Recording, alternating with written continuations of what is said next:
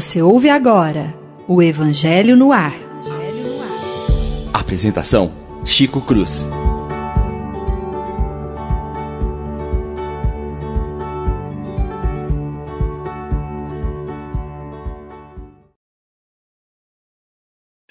Muito bom dia, meus prezados e queridos amigos que conosco participam aqui pela Rádio Defran do nosso pequeno programa Evangelho no Ar. É com imensa satisfação, alegria no coração que nós estamos aqui fazendo os comentários a respeito de Jesus e dos seus ensinamentos maravilhosos para todos nós. Na manhã de hoje, vamos falar ainda sobre o capítulo de número 7, Bem-aventurados os pobres de espírito, nos seus itens de número 7, 8, 9 e 10, mistérios escondidos dos sábios e dos prudentes. Bom dia, Lívia. Bom dia, Chico. Bom dia, amigos. Um excelente sábado para todos nós, com boas reflexões que nos inspirem depois para uma vida melhor. Que assim seja. Bom dia, Leon. Bom dia, Chico. Bom dia aos nossos ouvintes, a toda a nossa audiência que nos prestigia em mais uma semana, que a gente tem um excelente programa nesse sábado. A graça de Deus. Bom dia, William.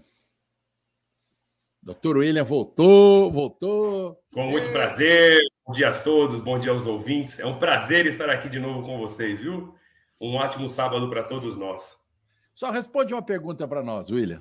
Hum. O Augusto tá bem, né? Graças ao bom Deus. Tá bonitão que nem a mãe. Exato, graças a Deus. Ah, Nossa que Senhora Amém, amém.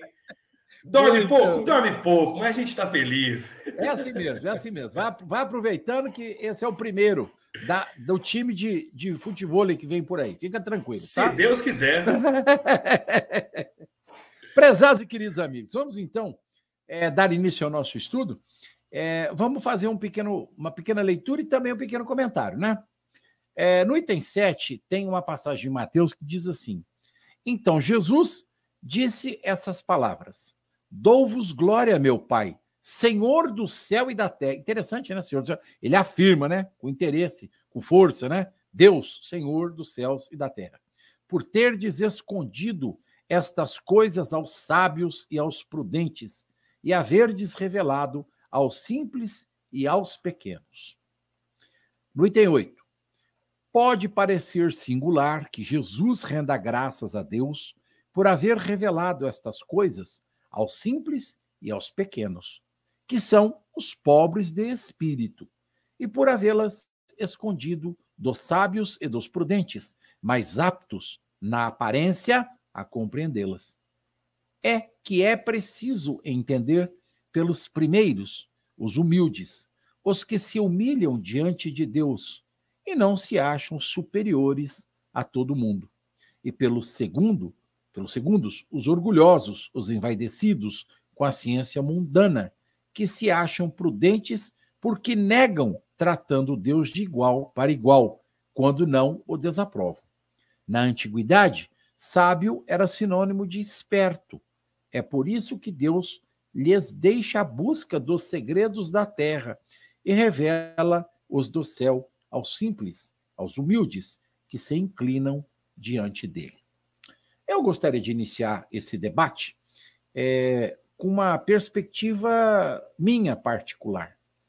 Quando ele diz assim que aqueles se humilham diante de Deus, eu tomo a liberdade de discordar. Eu acho que os humildes não se humilham eles se posicionam ao lado de Deus. Não é humilhação junto a Deus, acredito eu, você rogar, você pedir, você solicitar amparo. Não é assim que um filho faz com um pai? Isso não é humilhação, isso é posicionamento, é reconhecimento, é entendimento em relação à grandiosidade do Pai que está nos céus. Esse é o meu ponto de vista. Agora, com relação aos orgulhosos, não tenho nada para comentar, porque eu concordo em gênero, número e grau. Lívia, o que, que você acha disso? Chico, eu acho que as reflexões são importantíssimas e muito preciosas, porque Allan Kardec está usando os termos da época para dizer que Jesus se referia àqueles que se curvam ao Pai, ou seja, aqueles que se abrem para esse convívio com o Pai. E a fala do Cristo é muito significativa. Quando ele está agradecendo a Deus por haver revelado todo aquele conjunto de lições que ele trazia aos simples de coração e ter ocultado aos sábios e prudentes, essa é uma fala profunda que nós vamos entender melhor à medida que nós tentamos visualizar o que é que acontecia naqueles dias. Nós devemos ter em mente que quando Jesus chega, ele vai trazer a sua mensagem para todas as pessoas. Ele falava nas sinagogas locais, ele falava no seio da natureza, nas viagens que ele fazia, dialogava em casa de Pedro. Então, a mensagem do Cristo, ela é disponibilizada para todos, com esse carinho de um instrutor querido que distribui é, o melhor para que as pessoas pudessem se servir disso. Porém, a recepção do conteúdo divino varia de um coração para outro. Havia corações que assimilavam de imediato e se tornaram seguidores do Cristo, que hoje nós chamamos discípulos, uma grande multidão, da qual nós sabemos o nome de apenas alguns, nós sabemos o nome dos doze, que eram os mais próximos, mas uma grande multidão o seguiu ali na região do Jordão e além do Jordão. Se nós formos ler o, o Novo Testamento, os evangelistas vão nos dizer isso. Então, a fala do Cristo é distribuída como as sementes que vão sendo deixadas no solo do coração humano, porém nem todos a acolheram de imediato. E o curioso é que, à primeira vista, nós poderíamos pensar que aqueles que eram dotados de maior instrução teriam mais facilidade para assimilar e entender os conteúdos divinos. Mas na prática nem sempre se verificou assim. Os homens instruídos do templo, os representantes do farisaísmo, os escribas da época, nem todos foram sensíveis à fala do Cristo. Alguns se opuseram, combateram, tentaram desvirtuar o conteúdo, tentaram testá-lo, e no meio desses, alguns foram aqueles que se encantaram pela presença do Cristo a ponto de chamá-lo mestre. Foi um dos títulos mais lindos que ele recebeu, mestre, rabi. Ele era chamado assim. Então é curioso pensar quando Jesus agradece a Deus por ter ocultado certos ensinos aos sábios e prudentes e tê-lo tornado acessível aos simples, nós falaríamos, mas é incoerência, isso não é.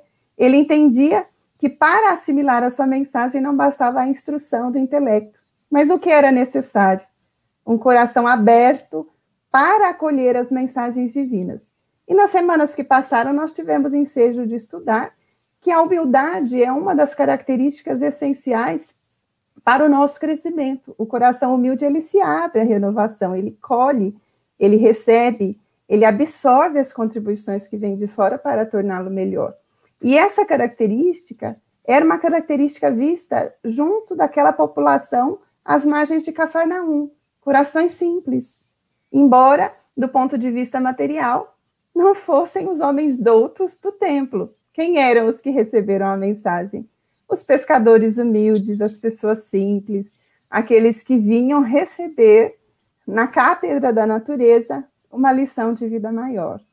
Então, ao agradecer, Jesus estava fazendo uma leitura do público da época.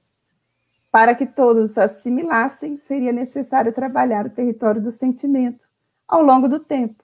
Por isso que os que não assimilaram naquela hora o fariam mais tarde. Mas de imediato os que assimilam são aqueles que vão se despir das posições de orgulho, das posições hierárquicas da época, para serem apenas corações receptivos.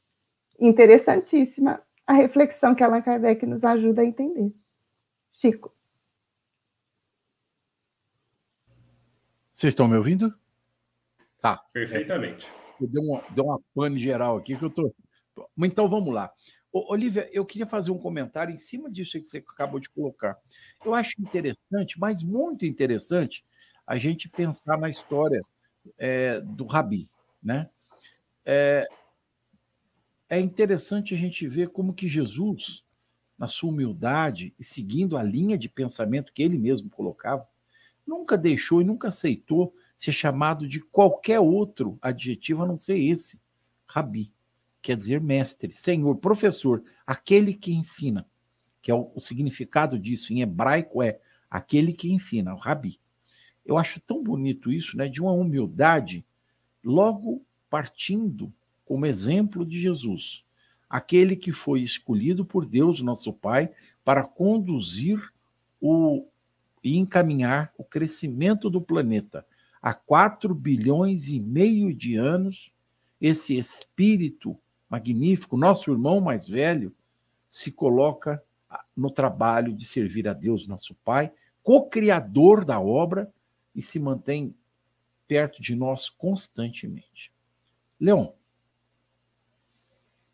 Chico, e aí você foi num, num termo que, que, me toca muito o coração, né? Outubro é o mês que a gente fala do mês dos professores, né? 15 de outubro agora é o dia do professor. O Rabi é, o, é a figura do professor. Nós tivemos essa experiência, né? O Chico, Lívia e eu, nós passamos pela licenciatura, por sala de aula. Obrigatoriamente a gente tem que estagiar, alguns trabalharam, eu trabalhei por um período. Eu tenho a minha realização profissional na minha carreira como bancário, mas eu também atuo na educação corporativa.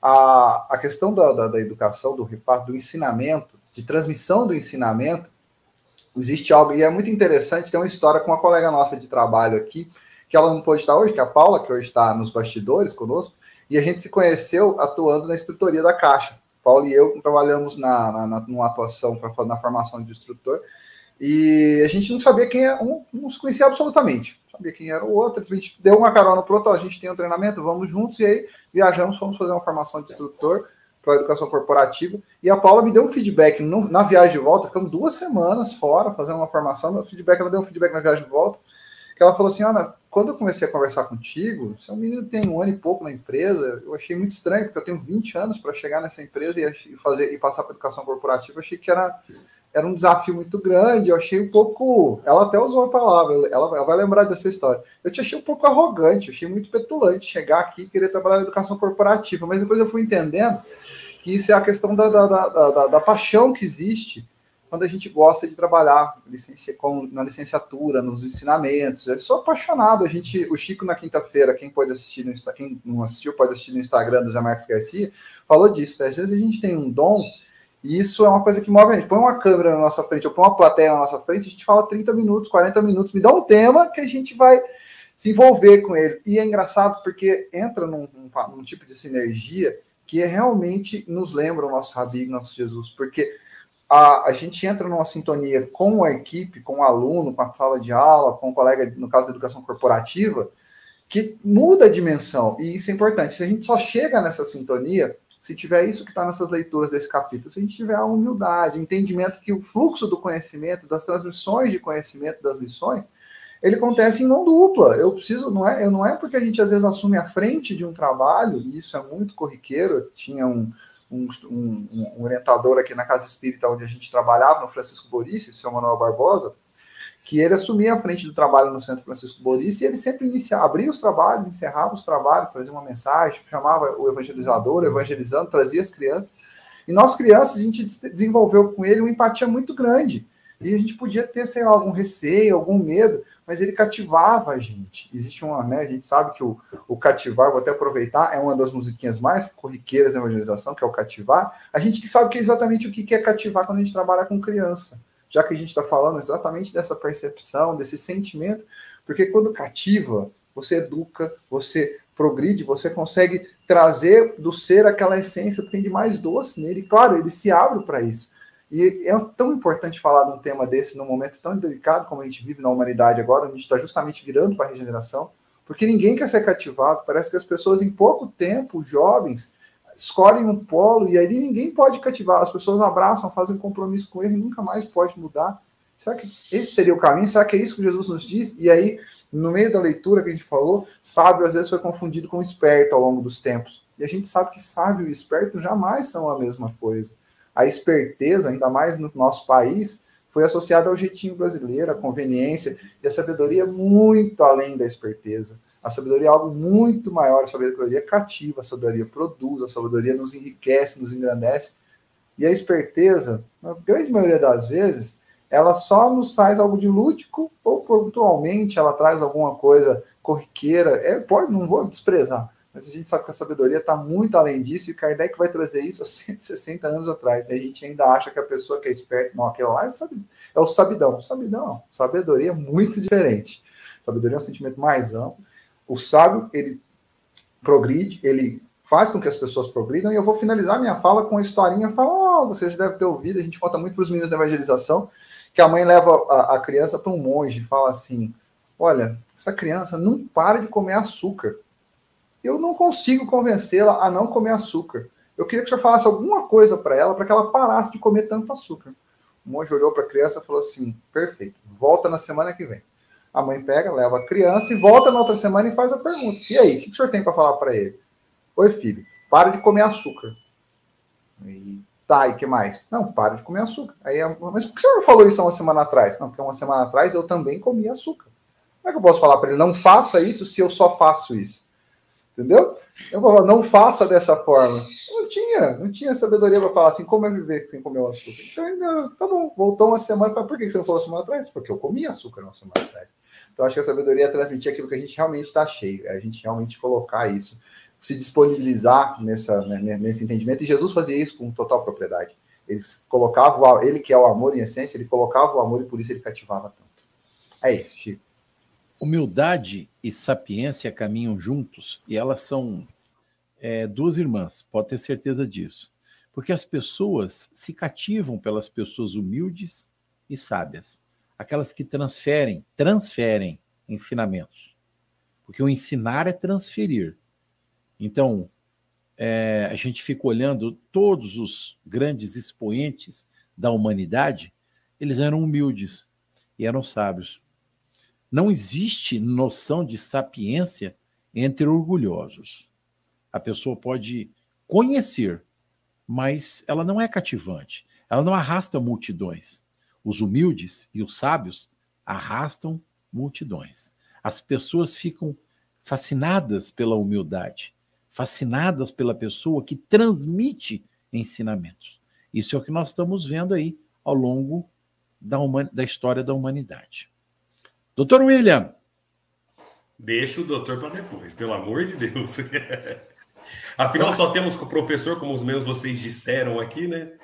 É, só vou só tentando complementar aquilo que você, vocês todos falaram, né? Mas, Chico, quando você falou de humilhação, né? Na época que, que é colocado isso, humilhação vem submissão. Então, quando se fala de humilhação, significa ser, é submeter às vontades do Pai, certo? E a gente vê isso assim, é, como isso é complicado, porque humilhação, se você pegar a etimologia, também derivou a palavra humilde. Sim. A submissão vem ser uma coisa ruim, porque o orgulho de nossa sociedade assim o faz. Se a gente pegar o livro dos Espíritos na questão 9, ele até fala que o orgulho é o que gera a incredulidade, porque o homem orgulhoso não admite nada acima de si. E olha como isso é interessante. A gente parar para analisar isso. Nós não admitimos o douto, aquele que era o inteligente da época, o sábio. Por que ele é sábio? Porque ele tinha sabedoria, conhecimento. Se existisse coisas que ele não sabia explicar, obviamente ele não seria tão sábio. Então ele teria que se submeter a essa nova sabedoria. E ele não assim o fazia. Por quê? Pelo seu orgulho. Pelo seu orgulho, então, ele criava ideias ou refutava ideias. E não, jamais se humilharia a falar que ele não era sábio. Então, ele não aceitava a, a, a, o evangelho do Cristo como foi proposto. E assim a gente vê até hoje. Se a gente parar para analisar, eu, eu acho interessante que já me perguntaram isso espíritas. Por que, que não há prova do. Dentro do centro espírita, por que, que não há prova do espiritismo? Eu falei, oi? Falei, como assim não há? Não, porque hoje é com tanta gente que tem câmera, não sei o que, não sei o que. Eu falei, olha, deixa eu te explicar uma coisa. A época de provar foi feita por Kardec. Se você quiser a prova científica disso, Pegue os doutos da época que estudaram o Espiritismo. Prêmios Nobel que estudaram, cientistas. Ah, mas você quer que Jesus prove a você? Quer que ele entre na sua vida? Não tem uma coisinha errada? Será que não é você que precisa entender o que está acontecendo? Mas o orgulho não permite que a gente faça isso. E é por causa dessas pessoas orgulhosas que, por mais que a gente pense, é, a religião teve inúmeras divergências por causa do orgulho. Há quanto a igreja não falou que sequer a mulher tinha alma? Exatamente pelo orgulho, por não se submeter à evolução. E eu gosto muito da, da, da questão dos humildes, né? do Chico Xavier. Quem são os humildes? São os obedientes. Aqueles que são que cumprem os desígnios de Deus, né? que escutam, que não se é, amam a verdadeira palavra. E eu, eu tenho uma palavra do Chico que eu acho sensacional, que ele fala assim: eu não sou humilde, eu sou obediente. Eu vivo pedindo serviço e ele aparece. então, essa é a ideia do Chico. Eu sabe, é, olha como é profundo. Eu não sou humilde, eu sou obediente.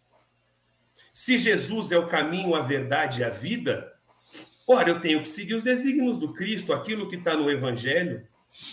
Se o Evangelho é todo amor, se o Evangelho do Cristo é todo amor, os desígnios que eu tenho que seguir é amar ao próximo como a mim mesmo. Essa é a questão da nossa evolução. Mas é difícil? É claro que é. Amar o próximo, para muita gente, amar o caído, é você rebaixar o seu orgulho. E isso é muito difícil. É você entender que aquele que hoje, infelizmente, pela situação econômica que o país está, que está procurando comida no lixo, é seu irmão, é seu familiar. Então, quando você analisar a questão de, dos mistérios aos sábios, aos cultos e aos prudentes, tudo bem, eu acho que se falar em evolução, que eu gosto muito da parte de é, evolução espírita, da nossa evolução da nossa ciência, de tudo que a gente consegue entender de ciência, foi necessário realmente essa transição para a medicina crescer, alguns aspectos mesmo científicos não tão religiosos. Mas a gente pega, eu gosto muito do exemplo de, de, de Einstein, o maior físico, que falou que quanto mais ele estudava a ciência, mais ele entendia a grandiosidade de Deus, pela perfeição de todas as formas. Então, quando nós estudamos que os simples e os humildes, né, que Deus fala para conosco, nós temos que ter simplicidade em nossos corações, para que a gente entender o quão pequeno nós somos nessa existência, nessa vida, o quanto que ainda somos minimamente pequenos e que a nossa evolução depende exclusivamente da gente seguir os ensinamentos do nosso Mestre Jesus. É... Posso aproveitar, deixa aí, Chico? Pode, pode comentar. Não, porque o, o, o, nosso João, nosso técnico, trouxe uma, uma frase aí. Então, assim, o, o Will está inspirando. Hoje a gente está inspirado, né? E essa frase do Saint-Exupéry está aí no Pequeno Príncipe: o essencial é invisível aos olhos, né? Eu queria só dizer que essa frase estava na camiseta da Mocidade Espírita Mensageiros de Jesus, lá nos idos dos anos 2000. É, quando é. eu fazia a Mocidade Espírita. Faz é, tempo já. Foi ali ontem, sabe? Quando eu estava fazendo a Mocidade Espírita, na Mocidade Espírita Mensageiros de Jesus. E aí a gente fez um congresso para descobrir qual frase estaria, estamparia as costas da camiseta da Mocidade Espírita Mensageiros de Jesus. E aí você pega o evangelho inteiro e vai pegar a história do Pequeno Príncipe. Mas era que a gente estava exatamente na época, a gente fazia o ESD, que era o estudo sistematizado da doutrina espírita, e a gente estava no capítulo 8 também. E quando a gente. Eu achei muito legal que a gente está comentando disso, o João citou isso aqui nos bastidores e trouxe agora para dentro do programa, e cai perfeitamente, porque a diferença do humilde, do obediente, para aquele que é orgulhoso, é justamente que ele não entende. Ele precisa ver as coisas, ele precisa de algo palpável, material, para entender que aquilo que é importante né, é a grande diferença, o que está. A, a grande consistência da vida é justamente entender que não é o que se vê, é o conceito de prosperidade que está incluído aí, né? Eu sou próspero quando eu cresço naquilo que ninguém vê, né? Na, na, minha essência. E não quando eu tinha um carrinho e agora eu tenho uma caminhonete, eu tenho uma caminhonete, tenho uma frota. Não quando eu tenho uma, casa, um carrinho, uma casinha, agora eu tenho uma imobiliária. Né? São conceitos totalmente diferentes. Não que as pessoas que têm imobiliária sejam problemáticas, pelo amor de Deus. Muito obrigado. Deus te abençoe. tá? Não que quem tem uma imobiliária seja problemático, mas a gente só precisa entender que o conceito de prosperidade está muito além do que a gente consegue perceber. Então, só Só lembrando, é, só lembrando nossa pequenez, próprio Tomé, Santo Tomé, precisou pegar para acreditar. Né? Quando Cristo aparece, ele teve que ver, pegar para crer. É, exatamente. Ah, eu queria, depois de tudo isso aí, vamos agradecer, né? Dona Irene, André Luiz, Gabriela, Reginaldo, Reinaldo, Ieda, Augusto Almeida, Conceição Aparecida, Paulo Antônio, Aline, Inês, Ademir, Rita, Aline de novo, Marisa. Muito obrigado. Estamos ao vivo para todos esses nossos irmãos. Muito obrigado, viu? É, vamos juntar tudo isso aí que vocês comentaram. Vamos pensar assim. Aqui no segundo parágrafo tem duas frases que eu vou deixar no ar para todo mundo pensar. Deus não quer abrir-lhe os olhos à força quando apraz a eles mantê-los fechados. Eu acho que é de um é impactante essa frase. Deus não quer abrir os olhos de ninguém à força quando aquele apraz ficar com os olhos fechados. Depois ele diz assim: ele emprega para vencer a incredulidade, ele Deus, a incredulidade os meios que lhe convém conforme o indivíduo. Então, a cada um conforme a sua necessidade. E é Deus que escolhe a hora. Como diz o William agora há pouco, né? Não é você que diz assim, ah, eu queria ver Jesus no meu caminho. Não é bem assim. Vamos comentar. Vai, quem levantar o dedo primeiro, comenta, vai. Tia, Lívia. Ah! Chico, eu fiquei pensando em tantas coisas quando o William, o Leon e você agora falando é, trouxeram é, estímulos para reflexões muito importantes, e eu gostaria de dizer assim que a lei divina não se faz, a ação divina não se faz com base em caprichos e também de formas apressadas. A lei divina obedece um ciclo próprio, porque Deus quer que nós sejamos o artífice da nossa transformação, ou seja, é preciso que nós participemos da nossa transformação. É isso que o Evangelho nos ensina. E o William falou um ponto muito interessante, antes de eu passar para outras reflexões, que eu gostaria de lembrar. É, às vezes, nós pensamos que somente os dos ausentes de instrução é que foram os que seguiram a mensagem do Cristo ou os que estiveram associados ao Espiritismo. Isso não é verdade. A grande maioria, sim, se constituía de corações que às vezes não tinham a instrução do mundo, mas tinham a instrução do Espírito e as bagagens essenciais para assimilar o conteúdo. Mas houve homens de grande conhecimento, materialmente falando, homens de ciência, vamos dizer assim, tanto no passado quanto no, na, no período de Allan Kardec, que assimilaram a mensagem e foram grandes colaboradores.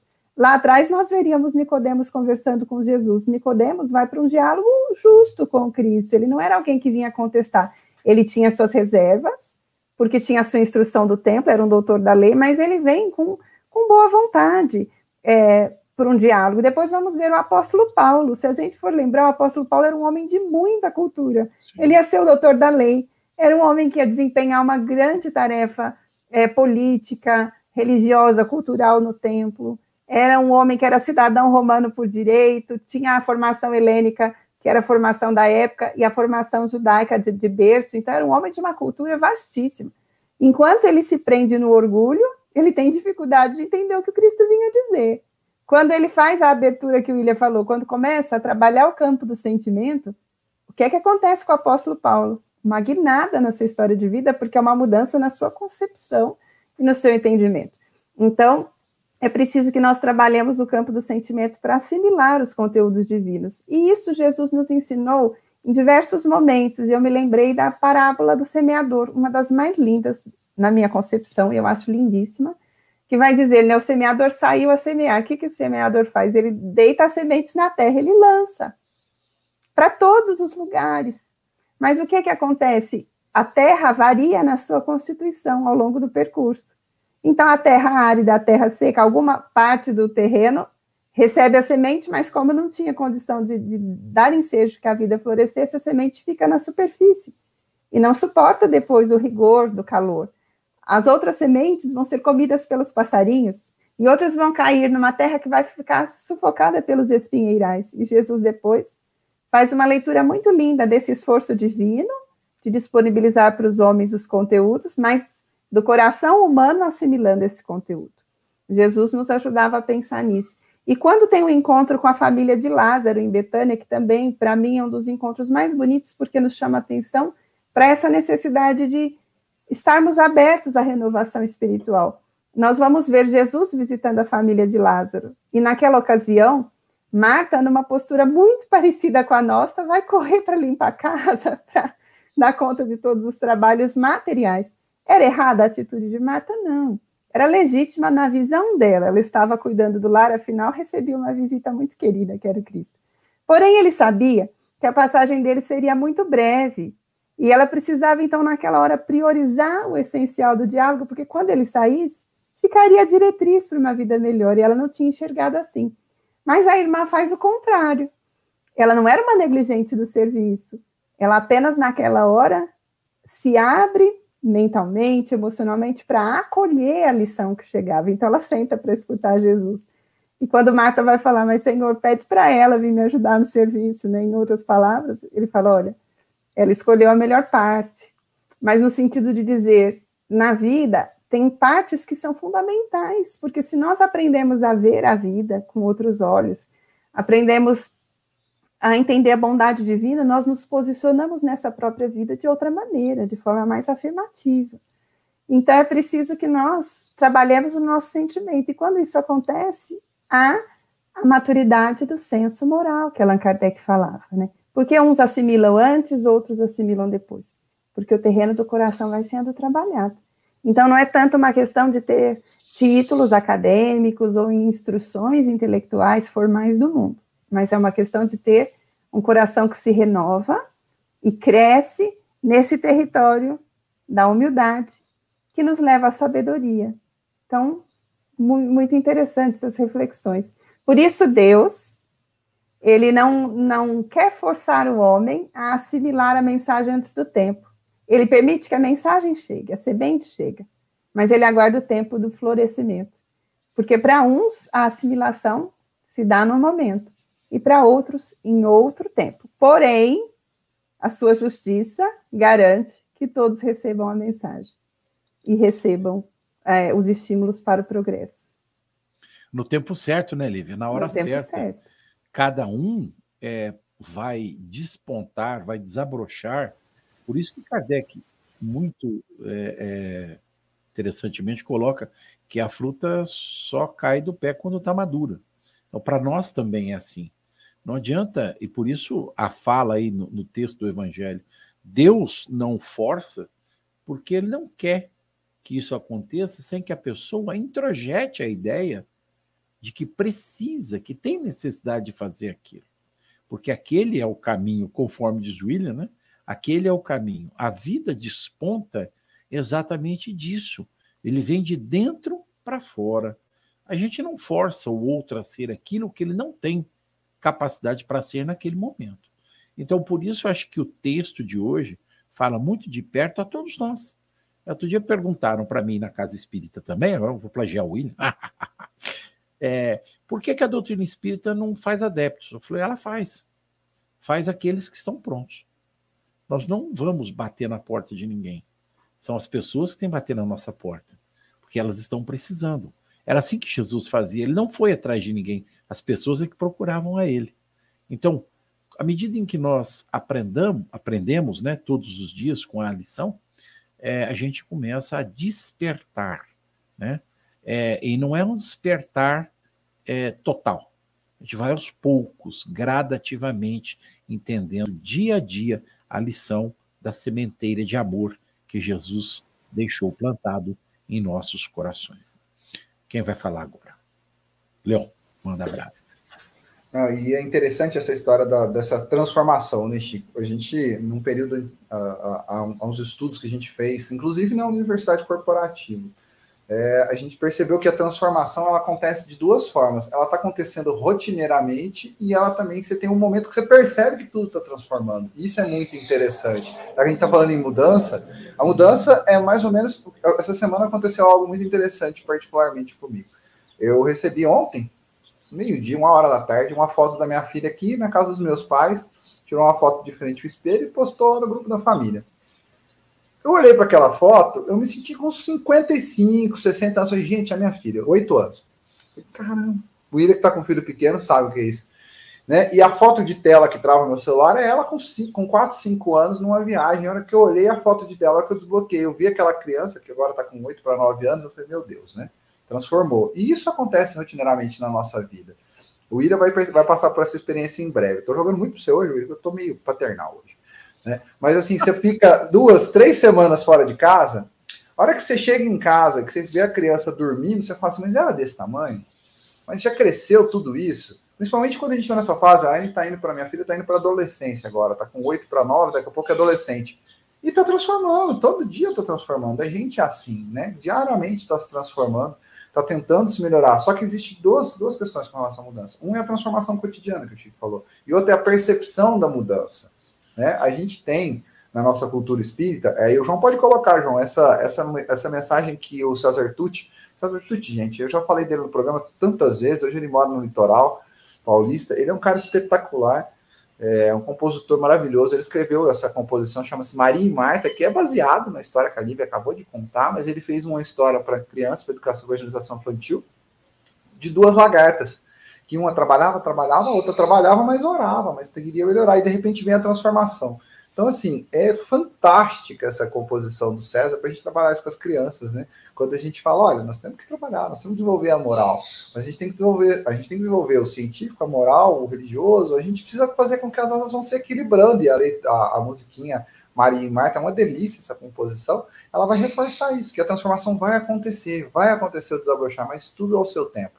É preciso continuar trabalhando. A gente fala muito isso, a evolução é lentíssima, ela é bem devagar, mas mais importante que a velocidade é a direção.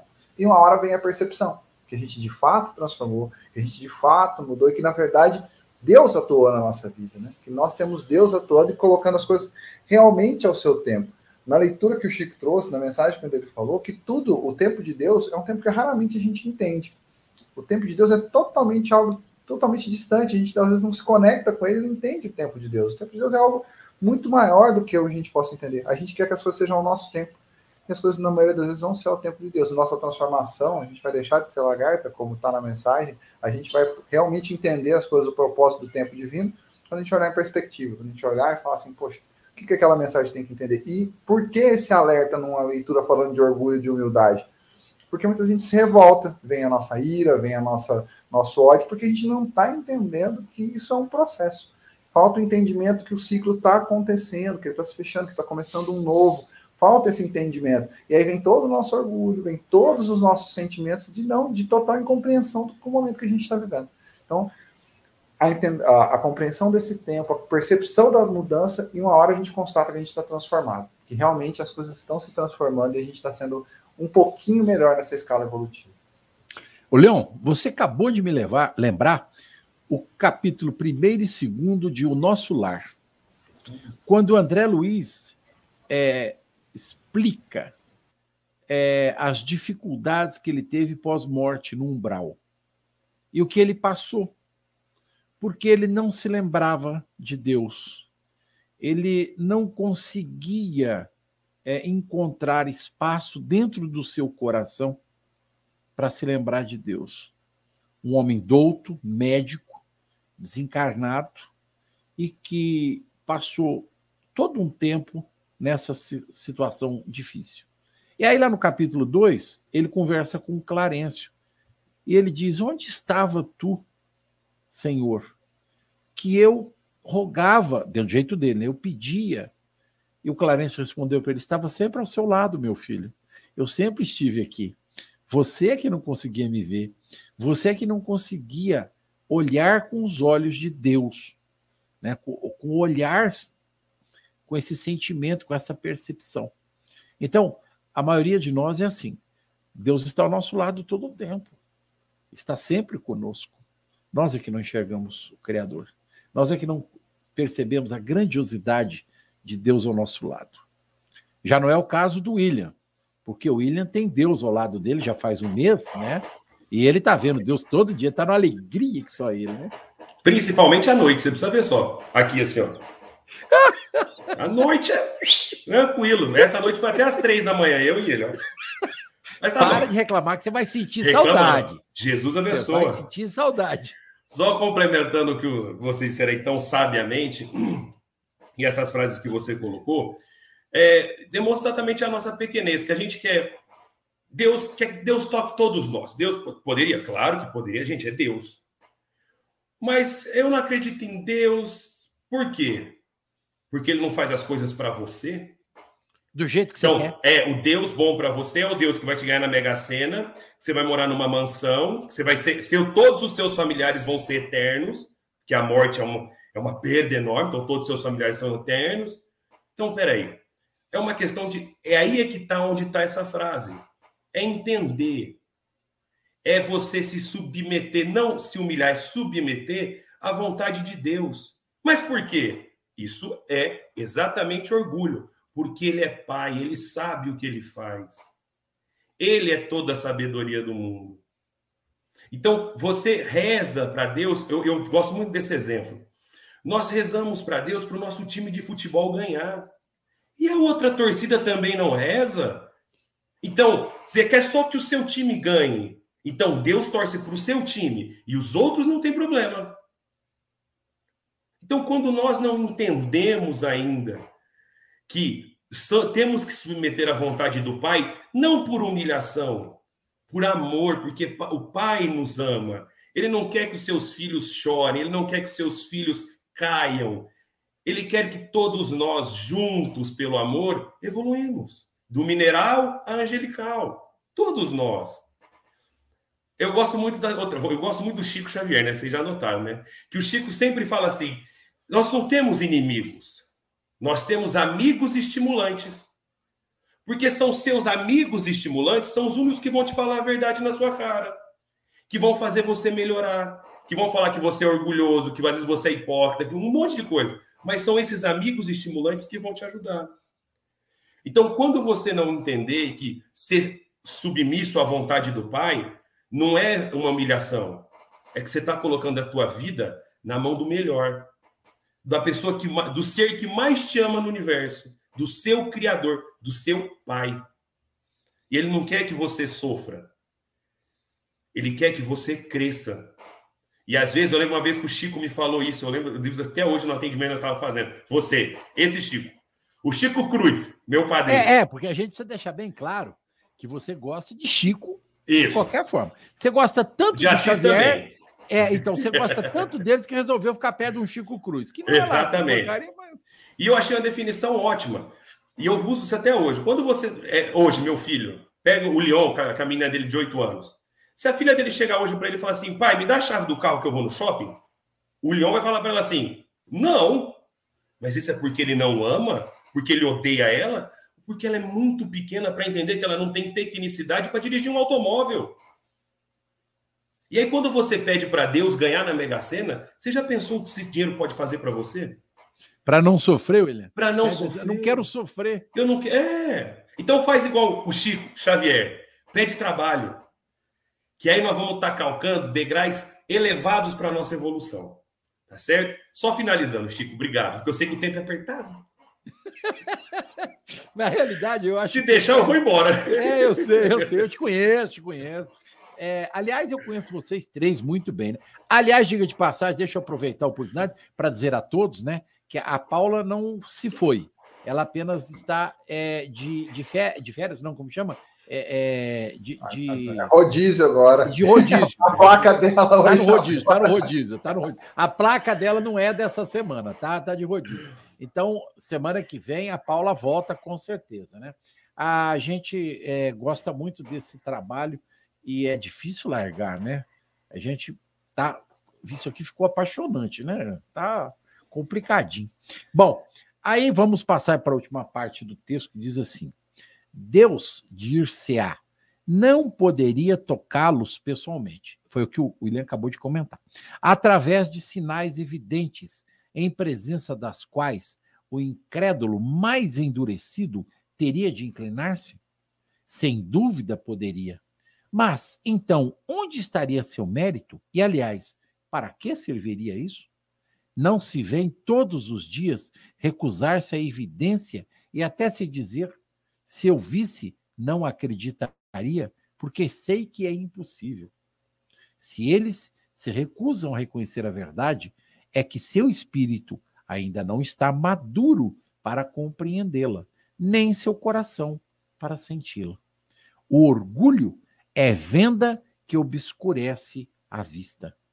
De que serve apresentar luz a um cego? Portanto, é preciso primeiro curar a causa do mal. É por isso que, médico hábil, ele castiga primeiramente o orgulho.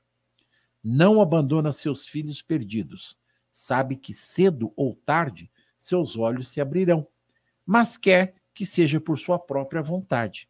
Então, vencidos pelos tormentos da incredulidade, atirar-se-ão por si mesmo em seus braços e, como filho pródigo, perdi-lhe-ão graças. Me lembrei do Paulo de Tarso, na estrada de Damasco, né? Quando ele vê aquela luz, e só ele vê, ninguém mais vê. E ele olha e diz: Quem és tu? E de dentro da luz a figura de Jesus responde: Sou aquele a quem você persegue, filho. Olha, toda vez que eu lembro disso, que eu leio Paulo e Estevão, eu vou às lágrimas. Se fosse comigo, eu me enterrava. Juro por Deus, eu cavava um buraco na hora e me enterrava. Até bem fundo, inclusive, não é pouco, não. E você, Lívia, faria o quê? Ai, Chico, eu não sei, acho que eu ia chorar muito. Eu também. Porque a gente vê que naquela hora Paulo se rende ao amor do Cristo, é um amor que depois define a vida dele em outro sentido. E isso é muito lindo porque as reflexões que foram feitas até aqui nos mostram que Deus é esse pai de amor que o William lembrou tão bem, e você na sua fala. Esse pai que sabe esperar o nosso tempo, mas não espera ocioso, ele vai trabalhando para que nós despertemos. Mas ele vai permitindo que a lição vai chegando dentro do nosso grau de entendimento. O William deu o exemplo do filhinho, né?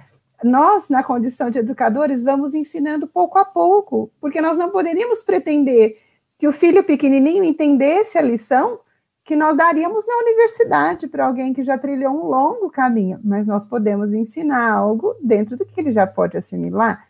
Então Deus faz isso conosco, ele vai ensinando dentro do que nós podemos assimilar. Mais uma vez avançando, ele ensina de outra maneira, ele disponibiliza novos conhecimentos. Então isso é de uma generosidade imensa, que nos permite olhar para nós mesmos, não nos cobrando, não achando que não estamos avançando ou que não temos condições de continuar, mas entendendo que nós devemos trabalhar para ser melhor. Que cada vez que nós trabalharmos para ser melhores, nós vamos sair do ponto em que nós estamos. Nós vamos conhecer um pouco mais, vamos ser menos ignorantes, no bom sentido da palavra. Aqui, ignorância no sentido de desconhecer algo, né? Nós teremos mais conhecimento sobre as coisas, e tendo mais conhecimentos, teremos mais bagagens para agir melhor seremos mais capacitados para viver melhor. Então, a nossa mudança não pode nem deve se dar da noite para o dia. Ela é um processo, que Leon falou tão bem, um processo. O que é um processo? É um curso depois do outro, é um passo depois do outro, é um longo período de ações, até que lá na frente se verifique a mudança que nós estamos buscando. Mas nós não devemos desanimar, é preciso trabalhar para isso. E eu gostaria de puxar uma reflexão que o, o Chico me sugeriu indiretamente quando falou de André Luiz, eu me lembrei disso, que os amigos deverão se lembrar que no livro Os Mensageiros, na abertura dos Mensageiros, o capítulo primeiro, André Luiz está falando de si mesmo, da renovação que ocorreu com ele quando ele chegou ao nosso lar. Primeiro foi aquela fase de estranhamento, de é, estar alheio à bondade divina, então ele não percebia o que o cercava. Quando ele faz a abertura, quando ele faz a busca, ele tem condições de ir para outros lugares para crescer, melhorar. Então, quando ele chega ao nosso lar, uma nova vida se desenha para ele. E ele vai procurando se aprimorar, crescer e trabalhar. E chega um momento que ele dialoga com Narcisa. E ele diz assim: que certamente aquele novo conhecimento de vida tinha sido uma luz no seu entendimento, a diluir as sombras que o visitaram até aquele momento. Mas ele ainda tinha sede, uma busca por algo que ele não sabia exatamente definir. E Narcisa faz uma leitura, e é este ponto que eu quero chamar a atenção. Ela diz: André, até aqui é como se você tivesse sido a taça que estava cheia de sujidade e de repente se esvaziou e se higienizou. A taça estava suja, despejou-se o conteúdo sujo. Agora a taça está cristalina, mas ela está vazia. Então agora você precisa preenchê-la com boas coisas. Aí fala assim, mas como, como assim? Agora você precisa trabalhar no bem. Porque você começou a mudar a sua forma de pensar, começou a mudar a sua forma de sentir, agora você precisa agir. Porque a ação que você fizer no bem vai te renovar, vai preencher esse seu sentimento que você está buscando. Então, ela sugere a ele que vai falar com os ministros para fazer os estágios, né, de aprendizado, e, e, os mensageiros é o resultado de um estágio de uma semana, ali está no livro, é. em, em núcleos de, de aprendizado. Então, ela fala para ele assim, sabe por quê, André? Quando nós melhoramos como pessoa, quando nós crescemos como pessoa, o evangelho cresce aos nossos olhos. Era essa frase que eu queria deixar para reflexão. Às vezes nós temos dificuldade de entender muitas coisas, questionamos, indagamos. Muitos são como São Tomé, que o William falou, sem demérito nenhum, tem posturas que ainda vão precisar de tempo até consolidar em si mesmo essa confiança. Mas isso não é um problema. A confiança chegará. Nós precisamos apenas buscar melhoria, buscar conhecer, buscar entender. Mas a seu tempo nos renovamos e à medida que melhoramos, nós vamos entendendo melhor todos esses conteúdos. Como Narcisa disse para André, à primeira vista nós não poderíamos perceber toda a amplitude de conhecimento que a doutrina espírita nos dá. Mas um dia entendemos um pouquinho melhor, no outro dia outro. Lá na frente nós vamos olhar para trás e falar: nossa, mas eu já, já entendi muita coisa. Isso é muito bom. Então não desanimemos, mas procuremos cada dia ser melhor. É bem assim mesmo. A gente precisa continuar. Eu escrevi agora há pouco no, no, no chat aí. A gente precisa continuar trabalhando constantemente esse processo evolutivo. É a alma que necessita se manter no trabalho para poder crescer, porque Deus trabalha constantemente. Nós também somos filhos, precisamos trabalhar, né, Levi? Leon. E veja, Chico, que na minha cabeça veio um exemplo de transformação de uma forma diferente. Eu pensei em Euripides Porçanufo, que de repente, praticamente numa semana, ele recebe o, o, o, uma obra básica, eu, se não me engano... O livro dos Espíritos, o livro dos. Espíritos, né? E ele devora aquele livro e leva para a igreja, é, ele leva para a igreja e fala assim, a partir de agora, eu tenho essa convicção. Olha como ele transforma em tanto tempo, e aí eu... Pode falar. Pois é, pois é, mas é que ele vai procurar o padre. E o padre ouve e diz, filho, faça aquilo que o teu coração e a tua razão mandar. Ó, que grande lição, maravilhosa lição. O padre falou para ele: faça o que teu coração, a tua razão mandar. É Mas lindo. Veja como que a aura, né? E como que existe uma, uma, uma, uma questão espiritual tão maravilhosa, né? Meu pai é, é audiência frequente da, da, da, cidade dele, que ele é criado em Sacramento, e esses dias ouvindo a Rádio Sacramento, era aniversário da rádio, e aí trouxeram o ex-prefeito que estava na fundação, e ele é espírito, e ele doou dinheiro para criar uma, rede, uma rádio católica, porque era um meio de comunicação, quem, quem banca a rádio são os, os padres. Né? E aquela cidade tem essa, essa atmosfera fantástica, e Eurípides trouxe isso, ele trouxe toda uma grandiosidade para a nossa região, para a região do Sacramento, né? que assistindo o Iotote, foi um aproveitar que a gente falou hoje, tanto de sabedoria popular, é, a gente tem hoje no, no, YouTube tem a peça do Iotote, que é uma produção feita pelo, pelo Arte Vida. Ele acabou esbarrando na arte em vários momentos aqui, na minha fala vem muitas vezes. Eu acabei lembrando do, do da produção que o Arte Vida fez no Robertinho, que é o personagem que encena pelo encena em Iotote. É, ele a gente vê o tanto que Eurípides tornou-se assim grandioso na cidade de Sacramento, se transformou e o Totti, o, o personagem, da peça é justamente aquele homem que a gente está falando aqui em toda a nossa leitura, uma pessoa simples que se transformou, que começou a ser valorizado e cultuado na sua simplicidade, que transmitia essa sabedoria, que transmitia esse conhecimento, uma simplicidade tremenda e começou a trabalhar, a progredir, a manter. As pessoas começaram a consultá-lo e ele transformou aquilo no trabalho. As pessoas consultavam a sabedoria dele e aí, em determinado momento na peça, eu assisti essa peça no Judas Iscariotes há alguns anos, e meu pai assist, chegou para assistir comigo a, no finalzinho da peça. E eles sentaram no fundo, as crianças da evangelização lá da, da, do Padre Vitor, da centro onde eu participo, estavam juntos. Só para constar, o Padre Vitor também é Chico, porque é Francisco de Paula Vitor, né? Já que está cheio de Chico na história hoje. E aí a criançada estava toda lá assistindo, de repente entra Eurípides na, cena, na, na peça do Inhotote. Um dia eu vou trazer o Robertinho para contar para vocês aqui o que, que é essa peça, que história é essa. Quando a gente olha para trás, o que é o meu pai, começa a se emocionar, porque Eurípides, para eles que são do sacramento, é como se fosse uma imagem, se, vou dar um exemplo é, simples, é como se fosse um santo. Eurípides, né? Chegava ali, e é uma pessoa que se transformou, uma grande transformação, e que impulsionou, oh, perdão, que impulsionou a transformação dos outros. Estou derrubando aqui, estou entusiasmado.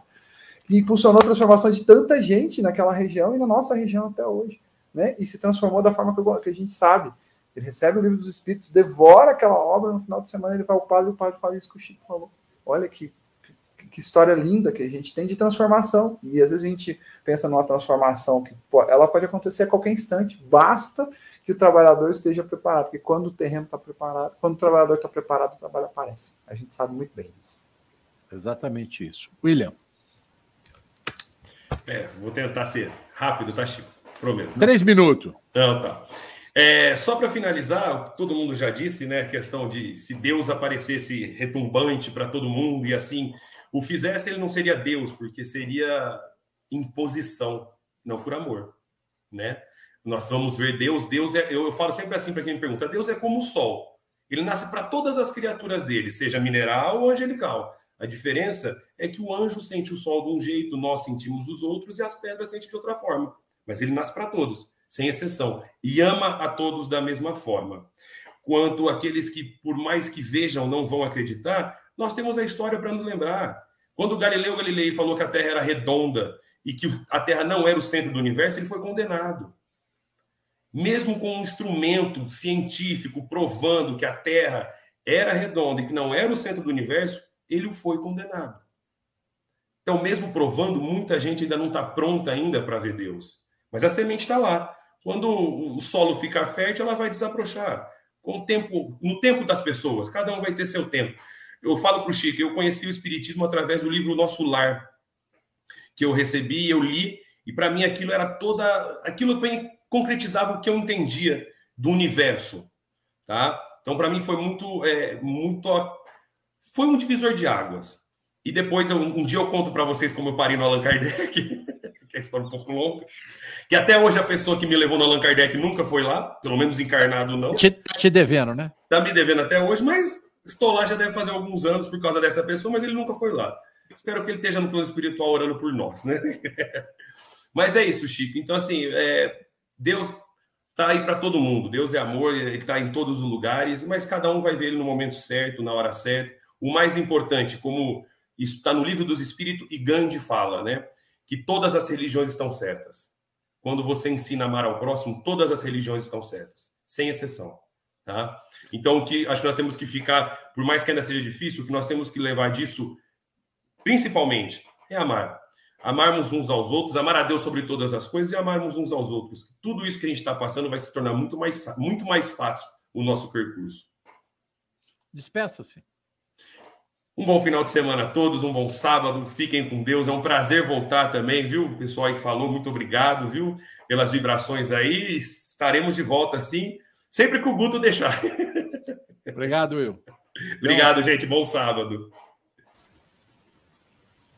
Bom, vou me despedir fazendo um jabá. O João acabou de colocar uma frase que está na livraria Defrana nas agendas 2022. Já que a gente está na rádio, vamos divulgar, né? O instituto que nos, que nos permite. Essa Isso. frase que o João colocou aí na tela para a gente, do Essa de Queiroz, está na, nas agendas todo dia. Essa é das democracias materialistas que são empenhadas na luta do pão egoísta. As almas cada dia se tornam mais secas e menos capazes de piedade. Essa agenda, vou dar uma recomendação aí para você. Compre essa agenda 2022, cada dia uma frase, cada dia um puxão de orelha, mas também tem dia que é revigorante. Então, obrigado ao Idefran, esse instituto que nos permite colocar esse programa maravilhoso no ar. Compre sua agenda 2022, lá tem mensagens impactantes como essa. Um abraço a todos, uma ótima semana para todo mundo. Obrigado, Leon. Lívia, querida. Um excelente final de semana para todos, uma semana também muito produtiva e obrigadíssimo né, a todos os amigos que nos ouviram, que nos acompanham e que nos ajudam a fazer o programa como ele é. Mas sigamos em frente, devagar, mas sempre. É preciso ter persistência. Com toda certeza, Lívia, é, o nosso trabalho como espíritos no processo evolutivo é nos mantermos fiéis ao Evangelho de Jesus e continuar buscando sempre o crescimento de cada um de nós, uma transformação íntima, uma mudança constante. É essencial esse processo. Pode ser difícil, pode ser duro, mas compete a cada um de nós fazer isso. Quero agradecer na manhã de hoje a presença de todos aqueles que estiveram conosco, que participaram, que ouviram, que dialogaram. Vocês talvez não estejam acompanhando, mas eu estou, né?